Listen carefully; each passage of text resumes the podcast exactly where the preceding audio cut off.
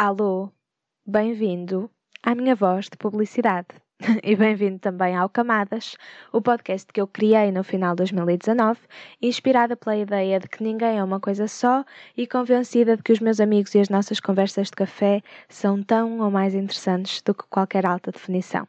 Os episódios saem à sexta-feira, com um convidado novo a cada duas semanas, para uma hora de conversa dividida em duas partes com o meu ego alimentado pelos episódios de quarentena que eu fui gravando sozinha. Entretanto, também lancei o que se diz, uma rubrica de maior liberdade para eu falar sobre o que me apetece, quando me apetece. Se chegaste a este cantinho da internet e simpatizaste com o conteúdo, eh, se te fez companhia, se te fez pensar ou se te foi útil de alguma forma, envia-me esse feedback através do Anchor, Apple Podcasts ou no Instagram é de Camadas Podcast. Se achares que eu, Mariana, mereço um bocadinho mais, paga-me um café em www.buymeacoffee.com barra Camadas Podcast. Obrigada por estares desse lado, espero que gostes e até já! Ladies and gentlemen.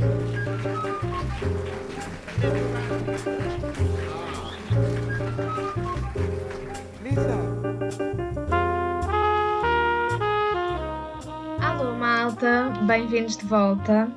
Espero que tenham gostado desta nova introdução, uma espécie de trailer antes do jingle, uh, com a novidade do Buy Me a Coffee e com as coisas que vocês já sabiam, mas que não quero mais lembrar. Espero que esteja tudo bem convosco, espero que estejam a conseguir lidar com o confinamento sem fim à vista uh, e que de alguma forma este podcast vos ajude nesse sentido. Uh, Bem-vindos a março, já é março, espero que tenham gostado dos episódios de fevereiro da série de casais.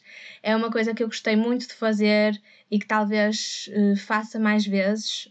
Vou tentar fazer mais vezes, mesmo sem data nenhuma uh, a comemorar. e por falar em casais, hoje temos connosco uma pessoa que foi sugerida no episódio de aniversário do podcast e foi sugerido pela Laura. E eu perguntei à Laura quem é o João Paulo Miranda. Uh, já convencida, obviamente, que pudesse ser quem eu pensava, o João João, que é o namorado dela, e que eu conheço como João Costa.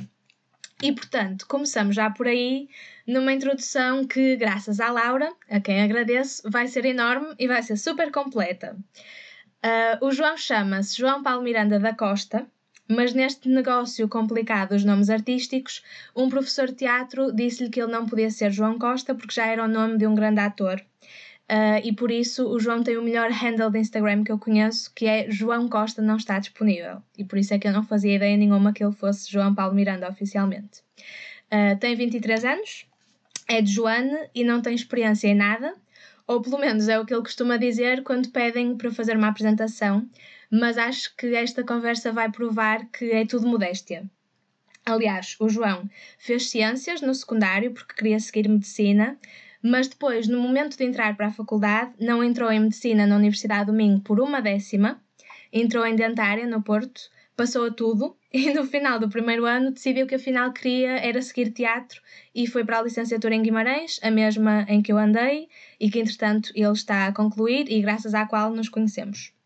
O João é extremamente racional, com tudo o que isso traz de positivo e negativo, é um overthinker por excelência, acha que as coisas são evidentes para as outras pessoas por serem lógicas para ele, uh, e talvez por ter tanta racionalidade fica sem espaço para a memória e esquece de coisas como avisar a própria mãe que vai de viagem para a França ou das letras das músicas que ele próprio escreve. É membro e vocalista de uma banda, os Libra Libra, que atuaram pela última vez no Avante, e escreve e compõe canções desde os 12 anos.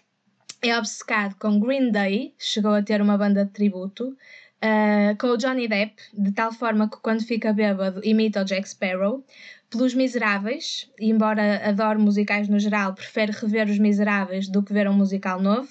É obcecado com a cadela Kika, que uma vez ele achou que tinha perdido e saiu a gritar por Joana o nome dela na rua.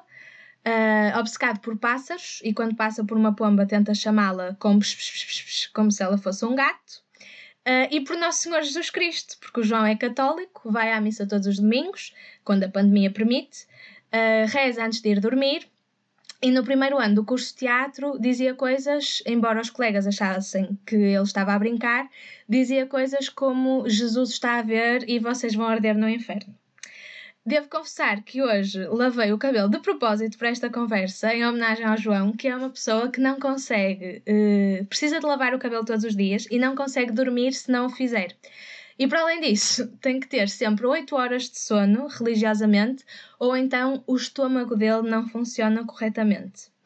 Uh, ou isso, ou o estômago dele está cansado porque o João come um hambúrguer daqueles bem recheados em cerca de 20 segundos e eu já assisti a isto com os meus próprios olhos e aliás quando assisti tomei logo nota porque sabia que eventualmente o João ia ser meu convidado e eu queria usar isto na introdução e é capaz de ser a única coisa que não foi a Laura uh, que me disse. E antes de agradecer ao João por ter aceito o convite, quero agradecer à Laura por ter ajudado, não é, com isto tudo, e quero mostrar aqui um bocadinho de um dos áudios que ela me mandou, que eu nem sei se vai dar para ouvir muito bem. Uh, se tu, João, vais conseguir ouvir, não faço ideia, mas vou tentar. É mais ou menos isto, sei que é muita coisa, peço desculpa. Mas, já, yeah, para concluir, ele é uma rockstar? Uh, é uma pessoa fantástica e, e acho que vai ser uma conversa muito, muito engraçada porque ele também tem um sentido de humor assim puxadito e, e opa, acho que, que é uma pessoa mesmo, mesmo incrível e, e tem muitas estas características engraçadas nele. Um, e é isso, acho que é isso. Uh, e eu nem sequer lhe pedi uh, para passar este áudio, mas acho que ela não se importa. Uh, e eu quis fazê-lo porque achei muito querido e bonito e apaixonado.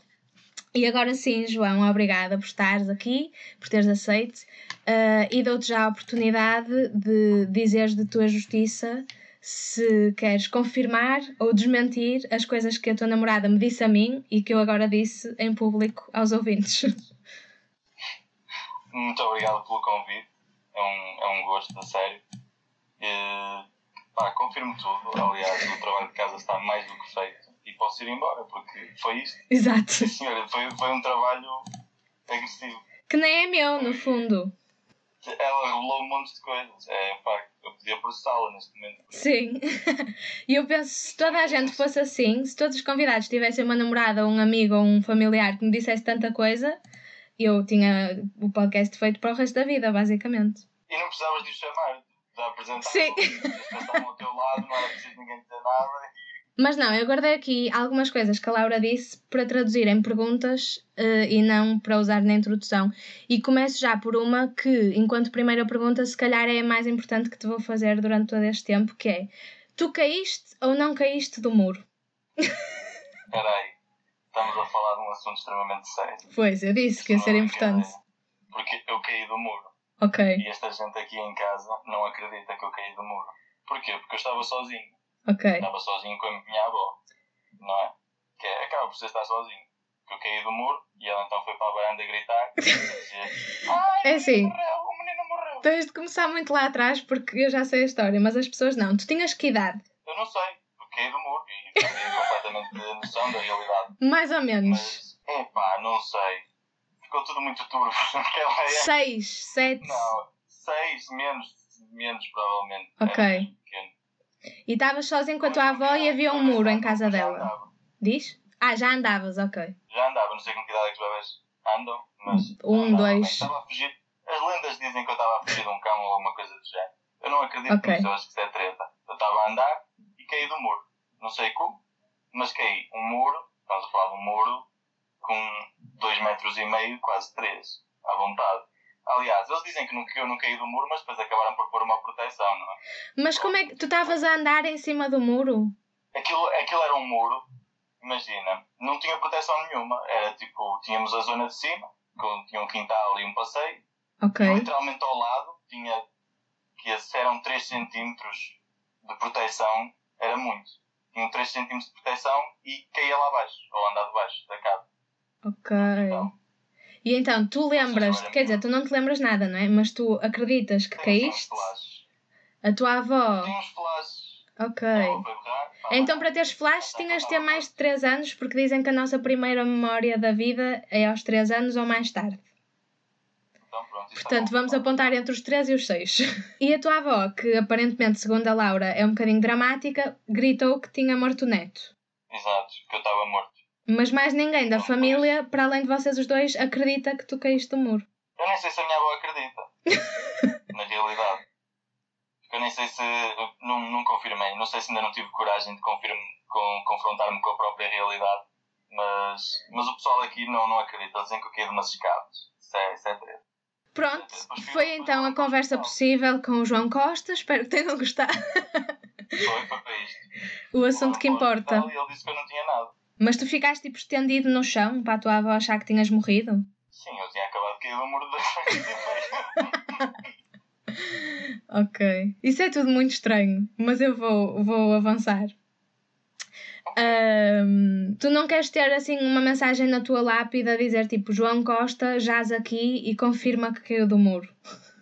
Não, porque quando eu morrer vai ser a atirar-me daquele muro.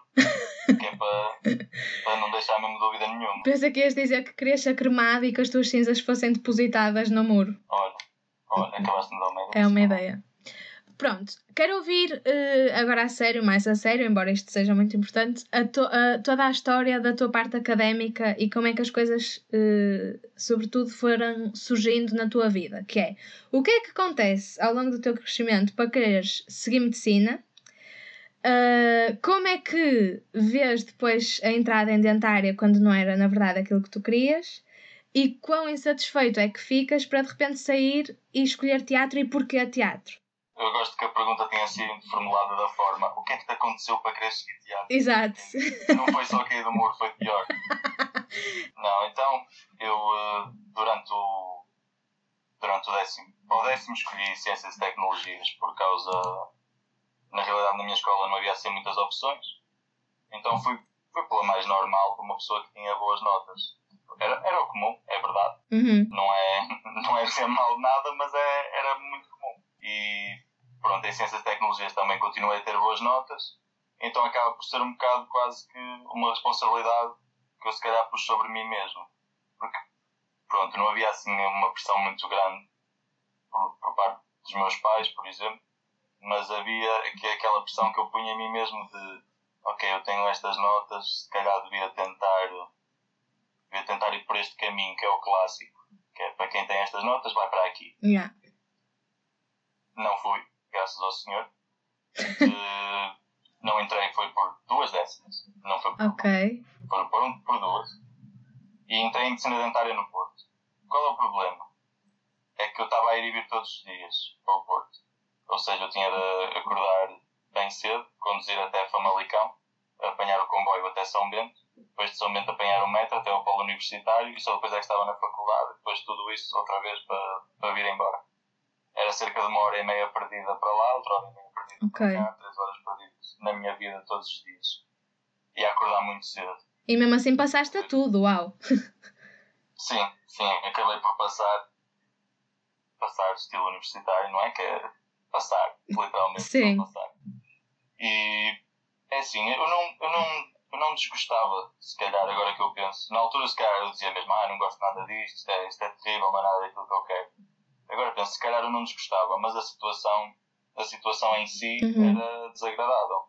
Eu chegava aos domingos e sabia que no dia a seguir ia voltar àquilo e ainda por cima os horários, havia um dia que eu entrava às 8 da manhã e outro. Eu entrava quase 12 às 8 da manhã, mas nesse dia em específico havia, havia um período de 4 horas que era o meu almoço. Ou seja, eu podia. Eu tinha 4 horas para almoçar quando podia ter aulas mais cedo e depois chegar a casa mais cedo. Yeah. Aliás, foi, isso foi uma das. Isso foi uma das razões que, que eu lá comecei, eu lá comecei a praxe até. E depois houve uma altura onde ficamos até tarde, não é? Porque é praxe. E depois ainda tive de apanhar o comboio e o metro e o carro para chegar a casa. E então eu pensei, o que é que eu estou a fazer à minha vida? Se, a universidade já, já é assim, depois ainda tenho de estar a, estar a viajar mais uma hora e meia em cima da hora, da hora de praxe. Não, não vai acontecer. Então saí no dia a seguir, não é? E, mas pronto, então, medicina dentária, exato. A situação era muito má e eu, houve uma altura, no meu nono ano, onde eu tive um branco, não sei porquê, que estava estava assim com uma crise existencial, porque eu olhava para os meus pais a ir para o emprego e a chegar e eles não estavam felizes. Então eu pensei, eu não quero ser assim. O que é que eu posso, o que é que eu posso ser e o que é que eu posso fazer da minha vida para, para que ela não fique assim? E na altura meti na cabeça que, que queria, queria ser ator. queria ser ator do Disney Channel, porque eu era no ano. Não é? Ainda não sabia das regras que eles tinham de cumprir e da tortura que aquilo era. Ah, eu não sei. Do Disney Channel, eles tinham umas regras esquisitas a Disney. A sério? Só podiam namorar com okay. o pessoal do Disney Channel, supostamente. Ok. Mas pronto, eu na altura não sei o quê, tipo, pancas disso, andava, andava mesmo empancado com essa ideia. Depois foi passando. E depois, quando cheguei no cena dentária, acho que vi um bocado essa altura toda a voltar a mim e pensei, se calhar eu de facto não quero mesmo isto, se calhar, se calhar estou no sítio errado e agora. Depois a minha mãe também me ajudou muito, porque ela disse, João, se quiseres mudar, vai à vontade, ninguém fica assim. Uhum. Então, tendo o apoio da minha mãe também, ao meu pai já custou um bocado, mas, mas sim, acabou por correr bem, toda a gente já aceitou, exceto os, os meus avós, porque é sempre complicado, principalmente depois do sair de medicina dentária. Eu tenho ainda por cima dois primos que são dentistas também. Mas é, acabou por ser. Acabou por ser. Na realidade, para mim, em, para os outros é o que é, mas para mim, por acaso, foi uma coisa muito fácil. Porque se há coisa com que eu não, com que eu não me preocupo, e eu preocupo-me com muita coisa, mas se há coisa com a qual eu não me preocupo, é ter dinheiro para comer. Ok. Não me preocupo, porque se não tiver dinheiro para comer, não como. e se não tiveres dinheiro para tabaco? Isso rouba-se.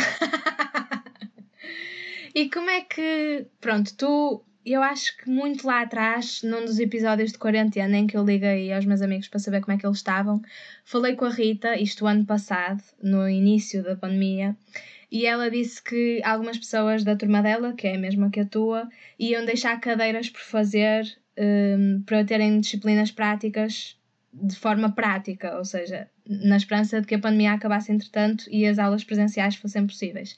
Well, that worked out well. Exato.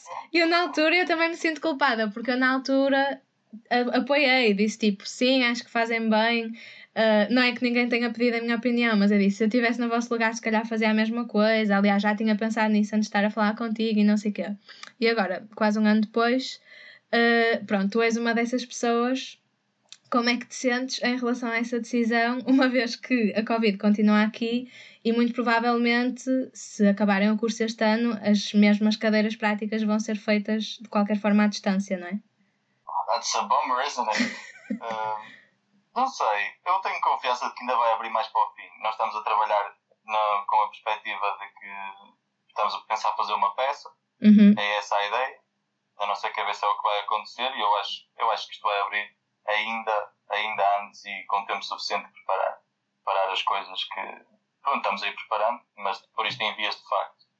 Eu acho que vai dar, mas se não der, também não, não fico muito incomodado, porque de qualquer forma o trabalho que nós conseguimos fazer, pelo menos até agora, é uma coisa que me dá vontade de fazer, que se não fizermos aqui, que passe isto, que venha, que eu quero fazer isto na mesma, nem que não seja, nem que em que não seja em conceito de projeto final. Uhum, que não seja no contexto cadeiras, académico. Exato. O resto das cadeiras, teatro e música, gostava muito. Vamos ver. E outra coisa, ponderas alguma vez voltar a dentária para acabar? Tipo, imagina, agora trabalhas em teatro uns anos, percebes que não tens dinheiro para comprar tabaco uh, e que já não é possível roubar.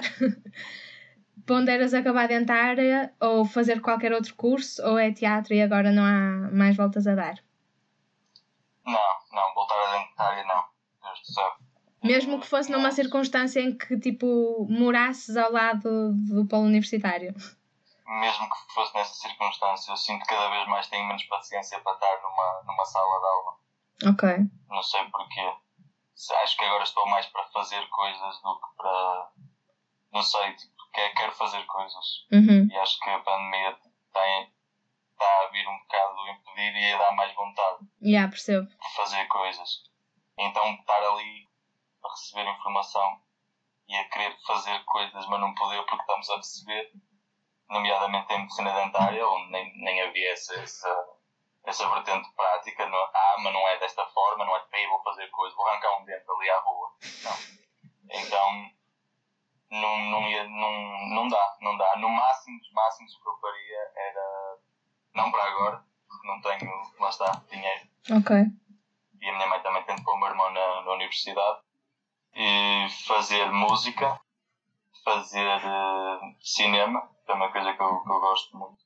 E, são, e na realidade são esses dois, é música ou, ou cinema. Mas são coisas que, que eu gostava muito de fazer.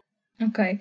Então vamos entrar precisamente por aí. De onde é que surge, pronto, teatro no nono ano, uh, mas de onde é que surge o fascínio pelo teatro musical especificamente? Que é uma coisa que, pronto, já falamos hoje e até já falamos nós os dois em contexto de café, uh, que é uma coisa na qual tu gostavas de investir mais e eventualmente até trabalhar na área.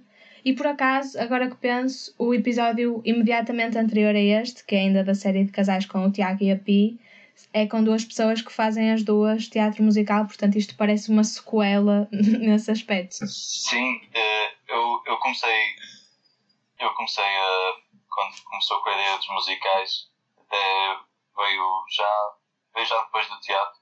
Ok.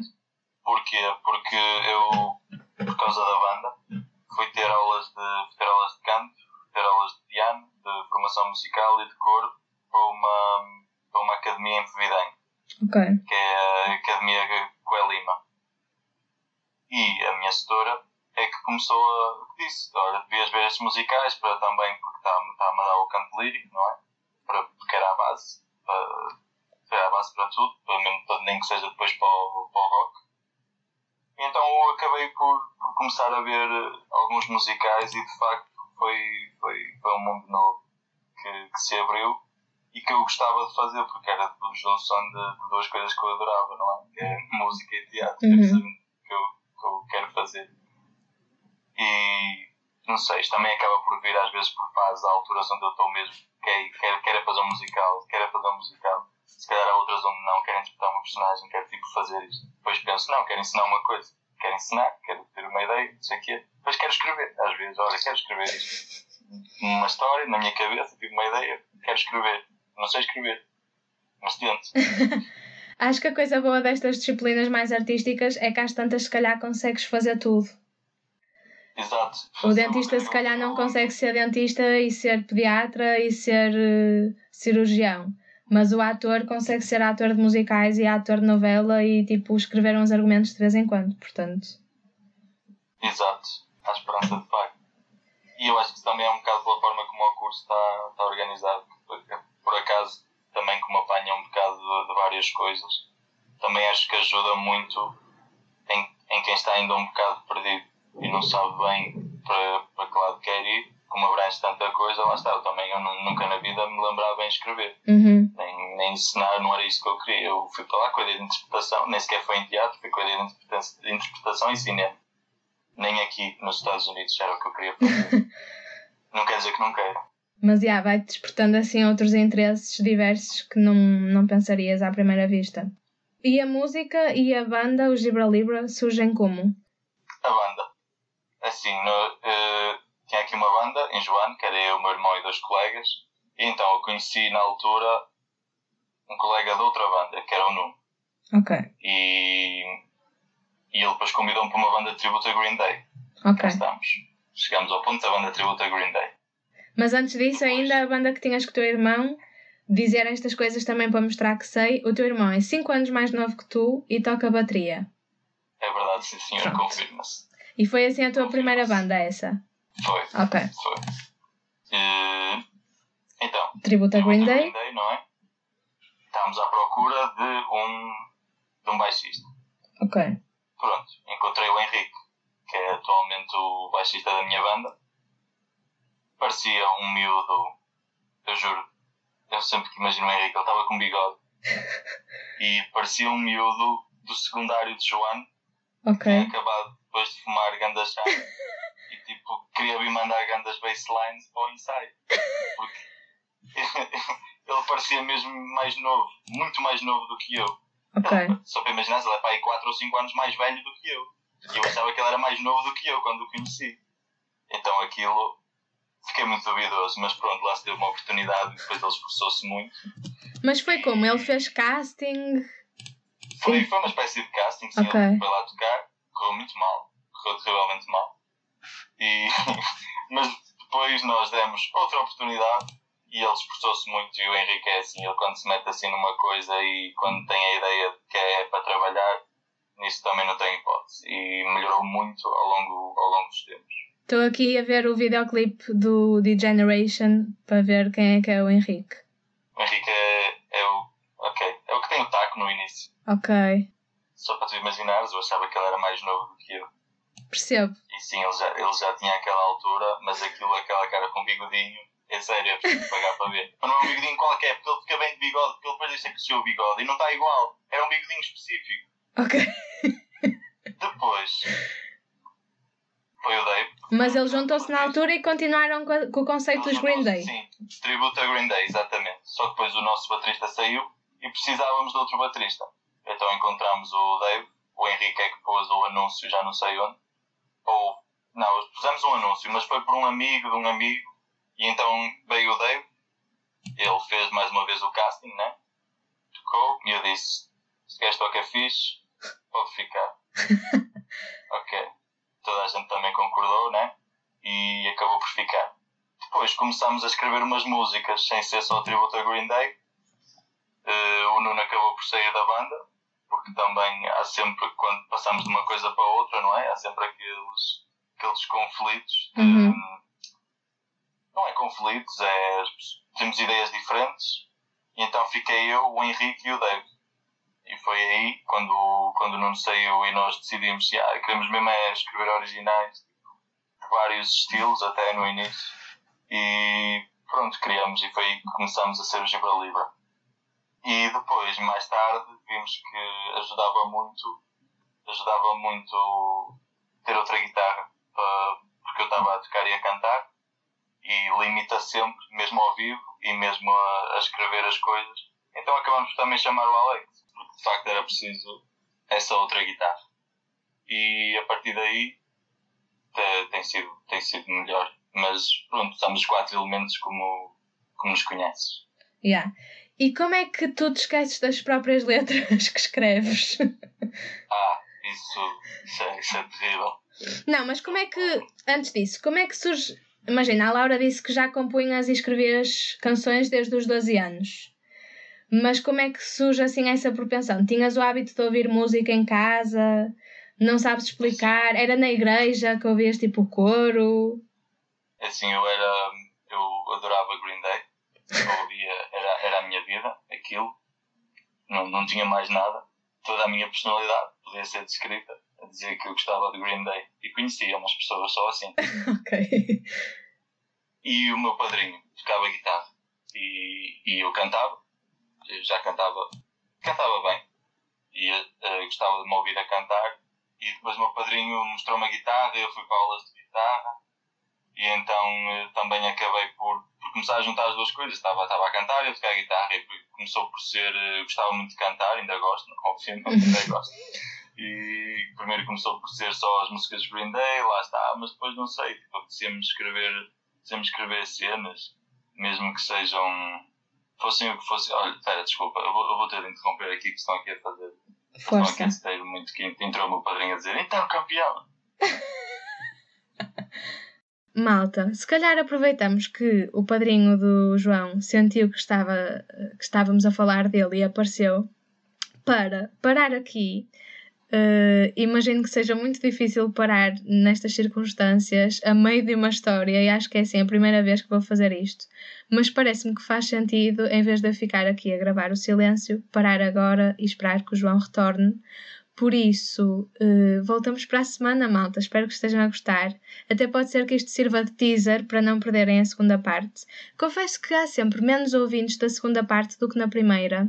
E eu não sei se é porque não faço depois um post no Instagram a anunciar a segunda parte, porque me parece evidente que as pessoas que ouviram a primeira vão ouvir a segunda, mas aparentemente só é evidente para mim. Lá está, é uma daquelas coisas a João, eu acho que faz lógica, tem sentido e por isso uh, acho que é evidente para toda a gente, mas pronto, assim tenho a certeza que vocês ouvem a segunda parte se quiserem continuar a ouvir a história de como é que a música uh, e a guitarra e a composição e a escrita de letras surgiu na vida do João Paulo Miranda da Costa.